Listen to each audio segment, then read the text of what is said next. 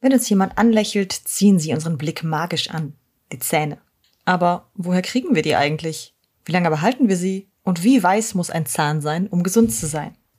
Das klären wir jetzt. Das hört sich gesund an. Medizinische Infos, Trends, Interviews mit Experten und Tipps für einen gesunden Lebensstil. Der Otto Press Podcast. Hallo und herzlich willkommen. Mein Name ist Andrea Freitag und heute geht es um Zähne, Zähne und nochmal Zähne. Fangen wir einfach mal ganz vorne an. Wenn sich unser Skelett im Mutterleib entwickelt, dann werden die Milchzähne und die bleibenden Zähne gleich mit angelegt, aber sehen können wir sie da natürlich noch nicht. Nach der Geburt steht für uns ohnehin erst die flüssige Muttermilch auf dem Speiseplan und für die brauchen wir keine Zähne. Erst wenn das Kauinstrument nötig wird, um weichere und dann festere Nahrung zu uns zu nehmen, kommen die Zähne ins Spiel. Unsere Zähne bestehen aus mehreren Schichten. Ganz außen ist der Zahnschmelz als Krone, dann folgt das Zahnbein, das Zahnmark und ganz unten die Wurzel. Der Zahnschmelz ist die härteste Substanz, die unser Körper produzieren kann. Er besteht aus Calciumphosphat und Spurenelementen wie Magnesium und Fluor. Das darunterliegende Zahnbein, auch Dentin genannt, ist ein bisschen gelblich und härter als ein normaler Knochen, aber relativ elastisch. Im Gegensatz zum Zahnschmelz wird Dentin aber immer wieder neu gebildet. Das darin liegende Zahnmark, die sogenannte Pulpa, ist der empfindliche Teil. Wir springen an die Decke, wenn der Zahnarzt hier reinbohrt. Kein Wunder, bei all den Blutgefäßen, empfindlichen Nervenbahnen und Zellen zur Bildung des Dentins, die hier sitzen. Und zu guter Letzt ist mit der Wurzel alles fest im Kiefer verankert. Jetzt haben wir aber nicht einfach nur Zähne. Nein, wir haben verschiedene Varianten, alle mit bestimmten Aufgaben und dementsprechend verschiedenen Wurzeln. Ganz an vorderster Front stehen vier Schneidezähne, die flach und schmal sind, mit einer recht scharfen Kante. Damit können wir abbeißen bzw. einen zu großen Bissen in kleine, wortwörtlich mundgerechte Häppchen portionieren. Rechts und links auf der Ecke ist jeweils ein Eckzahn, der ist zum Reißen und Festhalten gedacht. Damit er dem auch standhalten kann, hat er die längste Wurzel von allen Zähnen und mit der nach unten zulaufenden Spitze entkommt ihm nichts, was er einmal festhält. Neben den Eckzähnen sitzen zwei kleinere Backenzähne. Die sind mit ihrer breiteren, unebenen Fläche die Halteassistenten. Jeder, der schon mal versucht hat, mit einem Mörser etwas in einem Schälchen zu verkleinern, der merkt, ach, das rutscht ja immer wieder weg, egal wie viel Druck ich von oben gebe. Darum haben unsere Zähne diese unebenen Flächen. Die halten die Nahrung fest und dann kann der Druck auch anständig übertragen werden. Hinter den kleinen Backenzähnen kommen dann jeweils die zwei großen Backenzähne, die sogenannten Molaren. Die sind das Mahlwerk und werden auch Mahlzähne genannt. Da die entscheidend sind, damit die Nahrung klein genug wird, um durch die Speiseröhre zu passen und damit der Magen weniger zu tun hat, sind sie mit besonders vielen Wurzeln im Kiefer verankert. Ihre Spezialität ist die Stabilität. Und manche Menschen haben dann ganz hinten dahinter noch die Weisheitszähne, quasi wie ein extra paar Mahlzähne. Wobei, stopp, das war jetzt ja eigentlich das Gebiss eines ausgewachsenen Menschen mit allen 28, beziehungsweise inklusive den vier Weisheitszähnen 32 Zähnen. Der erste Satz Zähne, die wir bekommen, ist viel kleiner. Von den Milchzähnen haben wir nur 20. Und die sind ziemlich klein. Man muss aber auch bedenken, dass unser Kiefer noch viel kleiner ist, wenn wir die Milchzähne bekommen. Die 20 Milchzähne umfassen im Ober- und Unterkiefer zusammen acht Schneidezähne, vier Eckzähne und acht Backenzähne.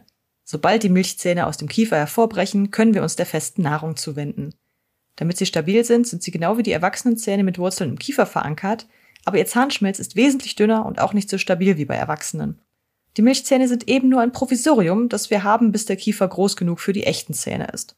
Milchzähne sind eigentlich für die Kinder die Voraussetzung für die gesunde Entwicklung. Die Milchzähne sind dafür da, dass der Kiefer zum Wachstum angeregt wird, dass die Kinder lernen, essen und kauen und natürlich auch das richtige Sprechen. Ohne Zähne kann man nicht so gut sprechen wie mit richtigen Zähnen wir kriegen später erst größere Zähne, wenn wir unsere Ernährung umstellen. Und darum sind das auch größere Zähne, mit denen wir uns das ganze Leben durchbeißen müssen. Sagt Dr. Christel Pfeiffer vom Haus der Zahngesundheit in Köln. Das heißt jetzt aber nicht, dass wir uns gar nicht so um die Milchzähne kümmern müssen, weil die ja eh schon schnell wieder ausfallen. Äh, Im Gegenteil. Mit ihrem dünnen, schwachen Schmelz sind sie sehr anfällig für Karies und der kann sich dann weiter ausbreiten und auch die darunter liegenden bleibenden Zähne und den Kiefer befallen. Das wäre dann ein lebenslanges Problem. Also, es ist eher sinnvoll, Kinder schon so früh wie möglich, quasi sobald die erste weiße Ecke aus dem Zahnfleisch hervorblitzt, an das Zähneputzen zu gewöhnen. Das sollte ein regelmäßiges Ritual werden, das man gar nicht mehr hinterfragt. Es ist eben einfach so. Klar, also in der Natur benutzen Tiere auch keine Zahnbürsten, aber in der Natur gibt es auch keine hochverarbeiteten Lebensmittel und Industriezucker, die die Zähne angreifen könnten. Heutzutage wird schon von Seiten der Krankenkassen und zum Beispiel Kindergärten auf eine möglichst gute Zahnpflege hingearbeitet. Ich erinnere mich noch, äh, als ich klein war, da kam zu uns das Krokodil Putzi, also so eine Handpuppe, in den Kindergarten und hat uns gezeigt, wie das mit dem Zähneputzen funktioniert. Die ersten Milchzähne, die sich zeigen, sind meistens die Schneidezähne und das passiert, wenn wir so ungefähr ein halbes Jahr alt sind. Dann kommen die Eck- und Backenzähne nach und nach und mit etwa zwei oder drei Jahren können wir unser komplettes Milchzahngebiss vorweisen. Aber das hält nicht allzu lange. Mit knapp sechs Jahren wird alles wieder umgebaut. Erst wächst ganz hinten im immer länger werdenden Kiefer ein zusätzlicher bleibender Zahn auf jeder Seite. Das heißt, dafür fällt kein Milchzahn raus, aber die Zahnreihe geht dann noch weiter. Und dann kommt der erste Wackelzahn, da ist die Aufregung natürlich groß. Bei vielen beginnt es mit den unteren Schneidezähnen, es wackelt und wackelt und irgendwann, wenn man genug mit der Zunge dran rumgespielt hat, macht es plopp und der Zahn ist draußen. Wobei, wenn man diesen ersten Zahn dann in der Hand hat, dann sieht er ja gar nicht aus wie ein kompletter Zahn. Da fehlt doch die Wurzel. Steckt die jetzt noch im Kiefer? Entzündet die sich jetzt? Panik? Nein. Bei unseren Milchzellen fallen die Wurzeln nicht mit aus. Im Gegenteil, die werden von den Fresszellen auf Befehl von oben sozusagen nach und nach gelöst und die darin enthaltenen Nährstoffe werden wiederverwendet. Also, wenn es zwar wackelt, aber der Zahn noch festhängt, dann brauchen die Fresszellen noch ein paar Tage länger. Solange die Milchzahnwurzeln nämlich da sind, halten sie den Platz für die bleibenden Zähne frei und verhindern, dass da alles mit Gewebe zuwächst. Jetzt stoßen nach und nach die bleibenden Zähne durch die Zahnfleischdecke und mit etwa 15 Jahren kann man dann alle bleibenden Zähne sehen.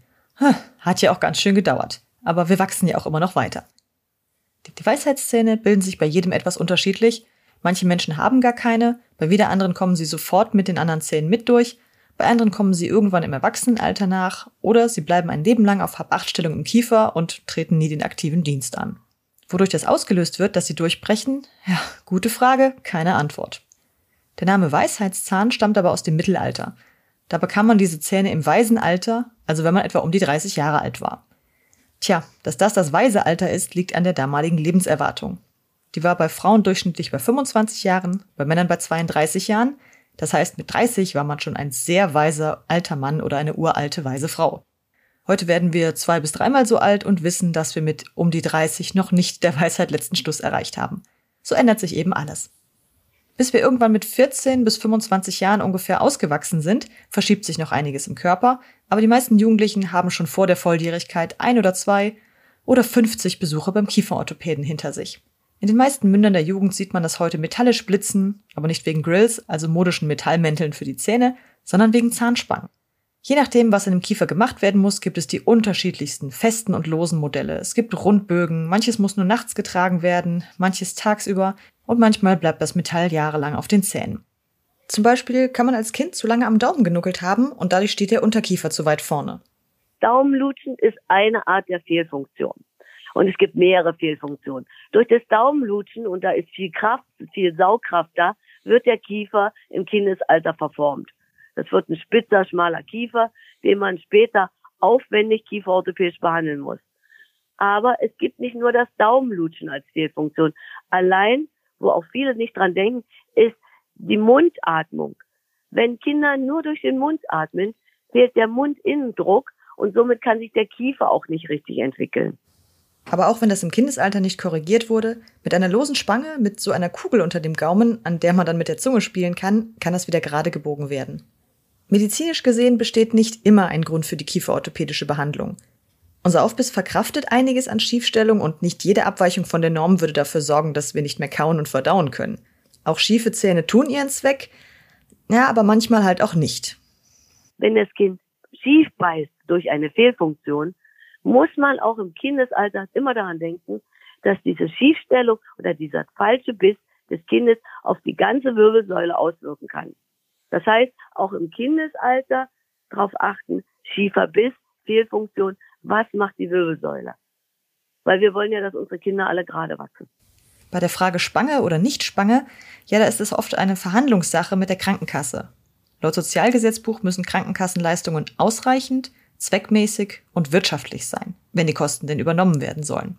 Da steht also nichts zu Schönheit oder Ästhetikempfinden drin oder zu Mobbing und gesellschaftlichem Ausschluss, wenn die Zähne krumm und schief sind. Das Problem ist, dass keine Studien zum Nutzen von kiefernorthopädischen Behandlungen für die Zähne existieren. Einfach weil die sehr langfristig angelegt sein müssten und sich da bisher noch keiner die Mühe gemacht hat. Und dennoch ist diese den natürlichen Zahnwuchs begradigende Spange gang und gäbe. Zu meiner Zeit in der Schule hatte mindestens ein Drittel, wenn nicht sogar die Hälfte eine Spange. Wären die sonst alle verhungert, weil die Zähne nicht funktionieren? Naja, gewiss nicht. Das ist eher der allgemeine modische Trend hin zur Selbstoptimierung und einem gewissen äh, ästhetischen Anspruch. Bei Zähnen geht die Tendenz nicht in Richtung Vielfalt ist schön, sondern es heißt nach wie vor, schön ist, was gerade und strahlend weiß ist. Aber es ist nicht nur die Ästhetik, die da den Ausschlag gibt. Die Anzahl der Kopfschmerzkinder nimmt immer mehr zu. Und da muss man gucken, sind es Kopfschmerzen, die aus Stresssituationen kommen oder sind es Kopfschmerzen, die durch eine Fehlstatik kommen? Dass die Wirbelsäule nicht gerade ist, dass die Halswirbelsäule nicht gerade ist, dass der Biss schief ist. Und da sollte man auch mit Orthopäden und Osteopathen zusammenarbeiten, um das Kind wieder schön gerade zu stellen. Und das ist eine sehr erfolgreiche Therapie. Aber bleiben wir mal gerade bei den Zähnen, also den geraden Zähnen. Wer als Kind oder Jugendlicher keine Spange getragen hat, holt das manchmal als Erwachsener nach. Auch für erwachsene Menschen gibt es Möglichkeiten, die Ausrichtung der Zähne noch zu korrigieren. Denn auch wenn unsere Zähne fest im Kiefer sitzen, sie sind immer in Bewegung. Minimal, aber sie bewegen sich und lassen sich nach wie vor ausrichten. Erwachsene, die sich die teure Behandlung leisten können, leisten sich meist ein weniger auffälliges Design als diesen Mund voll Metall, den Jugendliche tragen. Mittlerweile gibt es transparente Schienen, die quasi ganztägig getragen werden können, während sie die Zähne Stück für Stück in die gewünschte Idealposition bewegen. Die meisten Erwachsenen müssen die Behandlung komplett selbst bezahlen, denn nur im Härtefall steuert die Krankenkasse etwas bei. Die Aufgabe dieser Zahnkorrekturen ist ja nicht nur, die Zähne in die gewünschte Position zu bringen, sondern dafür zu sorgen, dass sie auch da bleiben. Bei vielen Menschen ist der Platz im Kiefer heutzutage ein Problem. Evolutionär gesehen haben Pflanzen und Allesfresser meist ein größeres Gebiss, da sie die schwer verdaulichen Pflanzenfasern und das alles mahlen müssen, aber unsere Nahrung wird immer leichter kaubar. Da brauchen wir nicht mehr so viele Mahlwerkzeuge. Und wie unser Körper so ist, was nicht gebraucht wird, wird vernachlässigt und irgendwie abgebaut. Über viele Generationen hinweg fortgesetzt wird der Kiefer immer kleiner und der Platz immer weniger. Heute ist der Kiefer bei gut 80 Prozent der Erwachsenen sehr klein, beziehungsweise so klein, dass das Wachstum der Weisheitszähne problematisch wäre. Es ist aber auch fies. Da haben wir es gerade geschafft, mit der Spange alles gerade zu rücken. Alles ist an seinem Platz, alle Zähne sind noch da. Und dann kommen die Weisheitszähne, die sich in dieses schon perfektionierte System reinquetschen wollen. Früher haben die Weisheitszähne wohl bereits verlorene oder beschädigte Zähne ersetzt, damit unsere Kaukraft erhalten blieb. Aber da wir mit Zahnersatz und Füllungen heute selber dafür sorgen, dass die Zähne noch alle da sind, äh, wohin dann mit den Weisheitszähnen? Bei vielen Menschen, denen schon ein sehr kleiner Kiefer diagnostiziert wurde, werden die Weisheitszähne vorsorglich entfernt, sobald sie ausgewachsen sind. Skurril irgendwie. Und da heißt es dann entweder alle Weisheitszähne auf einmal rausnehmen, dann hat man's hinter sich, oder in zwei Sitzungen im Abstand von mehreren Wochen. Das geht entweder mit Vollnarkose oder unter örtlicher Betäubung. Naja, beides hat seine Vor- und Nachteile. Eine Narkose ist nie ohne Risiko, aber wer bei der Behandlung wach ist, der muss auch damit klarkommen, wenn der Arzt, was ist das denn? Oh oh oder ups sagt. Und manchmal muss ein Weisheitszahn auch zertrümmert werden, um ihn überhaupt aus dem Kiefer zu bekommen. Egal wie man sich entscheidet, danach heißt es für ein paar Tage Ruhe halten. Die meisten sehen nach dem Eingriff aus wie ein Hamster. Die Backen schwellen an, manche sind richtig grün und blau und natürlich ist das mit dem Essen, Trinken und Schlucken für ein paar Tage so eine Sache. Dabei müssten heute eigentlich kaum noch Zähne gezogen werden, wenn es nach Zahnärzten wie Frau Dr. Pfeiffer geht. Heutzutage sollten nicht mehr so viele Zähne gezogen werden, weil man den Kiefer entwickeln sollte. Das heißt, man sollte durch eine kieferorthopädische Behandlung versuchen, den Kiefer zu entwickeln, um alle bleibenden Zähne zu erhalten. Auch Weisheitszähne sollten, wenn sie gerade stehen und nicht gekippt sind im Kiefer, möglichst nicht äh, extrahiert werden oder gezogen werden, weil jeder Zahn eine wichtige Funktion hat. Ist dieses gerade denn auch gesund? Nun ja, das eine bedingt nicht unbedingt das andere. Aber es ist schon deutlich einfacher, gerade Zahnreihen zu putzen, als wenn da alles krumm und schief in der Gegend herumsteht und jeder Zahn einen eigenen Putzwinkel braucht. Apropos, über die richtige Putztechnik kann man sich ja auch schon wieder streiten. Mir wurde damals von Putzi noch erzählt, immer schön im Kreis herum, heute heißt es, vom Roten zum Weißen immer sanft wegschieben. Irgendwie hat jeder so seine kleinen Eigenheiten beim Putzen, aber hier sind vier grundlegende Tipps. Erstens, putzen sollte man mindestens zweimal am Tag für zwei Minuten nach dem Frühstück und vor dem Zubettgehen. Zweitens, es heißt Zähne putzen, nicht Zähne scheuern. Wenn wir zum Beispiel Teller spülen und die Teller normal dreckig sind, also keine hartnäckige, eingetrocknete Kruste haben, dann scheuern wir da auch nicht wie wahnsinnig mit der Schrubberbürste mit den harten Borsten drauf herum. Da reichen Wasser, Seife und der sanfte Schwamm. Bei unseren Zähnen ist es genau das Gleiche. Eher sanft pflegen, wie ein Autolack und nicht mit der Zahnbürste in verkrampfter Mordwerkzeughaltung schubbern. Wer seine Zähne zum Abreagieren der Wut des Tages nutzt, dessen Zahnbürste streckt ziemlich schnell alle Borsten von sich. Darum sollten wir nämlich drittens auch auf die Qualität der Zahnbürste achten. Wenn die Borsten völlig verbogen sind, sollte man einerseits seine Zahnputztechnik überprüfen und andererseits die Zahnbürste wechseln. Im Schnitt wird empfohlen, alle drei Monate die Bürste zu wechseln. Wenn die Borsten zu allen Seiten abstehen, entfernen die nämlich viel weniger Plaque und der wiederum fördert die Säurebildung, die dann Zähne und Zahnfleisch schädigen kann. Also regelmäßig überprüfen. Viertens sollte man auch darauf achten, alle Stellen mitzunehmen. Die Kaufflächen verdienen besondere Aufmerksamkeit, da sie ja viel mit der Nahrung in Berührung kommen, hier viel hängen bleiben kann. Aber auch da hinten, wo man die Bürste zwischen Wangenwand und Zahnreihe erstmal reinkriegen muss, auch da muss gut geputzt werden. Welche Zahnbürste man dann dafür verwendet, ist eine individuelle Sache. Bei gleicher Putzzeit entfernen elektrische Zahnbürsten meist mehr Belege als Handzahnbürsten, aber da kommt es auch drauf an, wie fit wir selber im Putzen sind und was wir bereit sind an Zeit oder eben Geld zu investieren. Der ideale Bürstenkopf, egal ob elektrisch oder mit Handbetrieb, ist rundlich und klein. Die Borsten sollten mittelweich sein, bei empfindlichem Zahnfleisch empfehlen sich weiche Borsten. Borsten aus Kunststoff haben den unschlagbaren Vorteil, dass sie, im Gegensatz zu Naturborsten, nicht hohl sind. In den Hohlräumen der Naturborsten sammeln sich nämlich schnell Bakterien an, äh, und das ist nicht so lecker. Idealerweise sind die Kunststoffborsten dann unten auch noch abgerundet, also um nicht mit harten Ecken und Kanten das Zahnfleisch zu piesacken. Nach dem Putzen reicht es übrigens, die Zahnbürste gründlich abzuspülen und mit dem Kopf nach oben in den Zahnputzbecher zu stellen oder eben in die Ladestation. Und wer unterwegs nicht die Zeit oder Lust zum Zähneputzen hat, also das kann ich verstehen, ich stehe nach der Mittagspause auch nicht mit dem Kollegen im Büro beim kollektiven Zähneputzen, der kann sich mit zuckerfreien Zahnpflegekaugummis behelfen. Da sind keine wichtigen Dinge drin, die unsere Zähne brauchen würden. Da sind doch keine Pflegestoffe oder sowas. Die ersetzen kein anständiges Zähneputzen, aber sie regen den Speichelfluss an. Und der verdünnt nach und nach die Säurekonzentration im Mundraum bis auf ein, ich sag mal, für die Zähne händelbares Maß. Alternativ kann man auch einfach mal kurz den Mund mit Wasser ausspülen. Besser als nichts. Eine gute Zahnpflege ist nämlich entscheidend dafür, dass unsere Zähne im wahrsten Sinne des Wortes auch bleiben. Und zwar bis ins hohe Alter. Man kann sich natürlich hin und wieder eine professionelle Reinigung beim Zahnarzt gönnen, aber für die tägliche Pflege sind wir mal wieder selber verantwortlich. Wobei mir das eigentlich auch lieber ist, als wenn jeden Tag zweimal jemand vor der Tür stünde. Guten Tag, ich bin der Zahnputzbeauftragte, sagen Sie mal A. Äh, dann mache ich das doch lieber selber, danke. Ich gebe mein Bestes und was zum Beispiel meine Erbanlagen angeht, nun, da kann ich ohnehin nichts dran ändern. Es kann aus den verschiedensten Gründen dazu kommen, dass unsere bleibenden Zähne nicht bleiben wollen oder können. Zum Beispiel kann man unter einer angeborenen Fehlentwicklung der Zähne leiden. Zähne durch einen Unfall, Karies, Parodontitis, Mangelernährung oder schwere Erkrankungen wie Krebs verlieren. Auch Erkrankungen wie Bulimie oder Reflux sind zahnschädigend, weil dadurch Magensäure in den Mundraum gelangt und die die Zähne irreparabel schädigt. Bei Zahnverlust einen künstlichen Zahnersatz einzubauen, ist aber keine Erfindung der Neuzeit. Die Menschen haben schon immer alles Mögliche mit ihren Zähnen gemacht. Das war immer ziemlich kulturell bedingt. Mal sollten sie vollständig sein, mal nicht. In mehreren Kulturen war es früher üblich, die Schneidezähne oder schlicht so viele Zähne wie möglich zu entfernen. Sei es aus kulturellen, rituellen, sozialen Gründen oder auch aus damaligen medizinischen Standards heraus. Viele Jahrhunderte lang wurden die Zähne bearbeitet komplett abgesägt, spitz, zackenförmig oder mit Furchen zugefeilt. Es wurden extra Zahnlücken eingebaut. Frontzähne wurden umgebogen oder herausgebrochen. Es wurden Löcher hineingefräst, die Schmucksteine aus Jade enthalten sollten. Oder es wurden Muster eingeritzt oder die Zähne schwarz angemalt. In Japan beispielsweise galt es in der Edo-Zeit unter Männern und Frauen als erotisch, sich die Zähne zu schwärzen. Das ließ die Hautfarbe nämlich heller wirken. Erst im 18. Jahrhundert wurde dieser Brauch dann durch die Regierung verboten, weil er von Menschen aus dem Ausland als barbarisch eingestuft wurde. Seit mehreren tausend Jahren haben die Menschen schon Zahnersatz verwendet. Die Ersatzzähne, die meist mit Goldrad an den Nebenzähnen befestigt wurden, bestanden aus Ton, Muschelschalen, Gold, Blei, Zinn, Tierzähnen, vor allem vom Flusspferd, oder es wurden Menschenzähne verwendet. Ja, die Sache mit den Menschenzähnen. Im 18. Jahrhundert, als es langsam nicht mehr schick war, eine Zahnlücke zu haben, erlebte dann auch das Geschäft mit Menschenzähnen seine Blütezeit.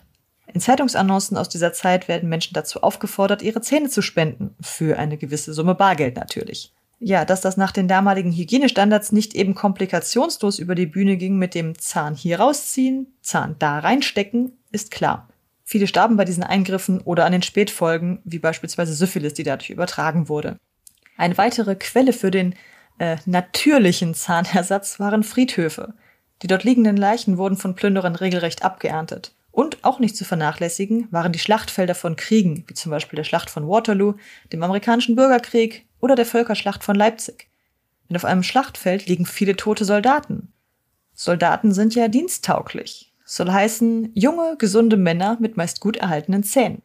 Das Ernten der Zähne von den totgebombten oder geschossenen Menschen hörte erst 1864 auf, als die Leichenschändung in der Genfer Konvention zum Kriegsverbrechen erklärt wurde. Da dann auch die Medizin immer mehr Fortschritte machte und der künstliche Zahnersatz immer besser wurde, ließ die Nachfrage nach echten Menschenzähnen zum Glück nach. Und damit dann auch das Angebot. Heute ist ein künstlicher Zahn kaum mehr von seinem Nebenmann zu unterscheiden. Ist schon Wahnsinn, was in der Geschichte der Medizin alles möglich gemacht wurde.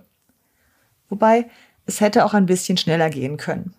Ich habe mich das in der Schule schon immer gefragt, wenn in der Antike die Griechen, Römer und Ägypter schon so hochentwickelte Kulturen gewesen sind, wie sind die dann untergegangen und wie kam es dann wieder zum dunklen Mittelalter, in dem Quacksalber und Bader Leuten die Zähne rausgezogen haben? Nun, eine Antwort ist die Völkerwanderung. Wenn ein Volk oder eine Gruppe wanderte, dann geschah das nicht nach, ja, wir brauchen jetzt so und so viel Richter, äh, so und so viel Ärzte, so und so viel Handwerker für unsere neue Gemeinde, sondern es wurde zum Beispiel vor Krieg oder Verfolgung geflohen. Ohne Besiedlungsplan ging das Wissen aus der Heimat dann durch die Reise schlicht verloren, in vielerlei Hinsicht. Bücher, in denen das Wissen konserviert gewesen wäre, gab es nur sehr wenige und noch weniger Menschen konnten lesen. Und wenn es dann doch Bücher gab, waren die so teuer, dass sich nur Adlige und die Kirche das leisten konnten. In den ersten Jahren des Mittelalters zum Beispiel war es die Aufgabe der katholischen Priester und Mönche, als Arzt oder Zahnarzt zu fungieren. Sie hatten das nötige Know-how, die Bader assistierten ihnen dabei. 1139 wurde den Priestern die Arbeit als Arzt von den Kirchenoberhäuptern verboten. Es wurde bestimmt, dass eine so blutige Beschäftigung nicht mit dem Priesteramt vereinbar sei. Jeder Priester, der dennoch Menschen behandelte, sollte hingerichtet werden. Ja, somit fielen die Priester aus, die Bader konnten nicht lesen, und so taten sie nach bestem Wissen und Gewissen eben das wenige, was sie konnten, wenn jemand mit Zahnschmerzen zu ihnen kam. Wobei man hier auch fair sein darf, nicht nur die katholische Kirche empfand den Umgang mit Blut als unheilig, auch im Islam war es verboten, Blut zu vergießen.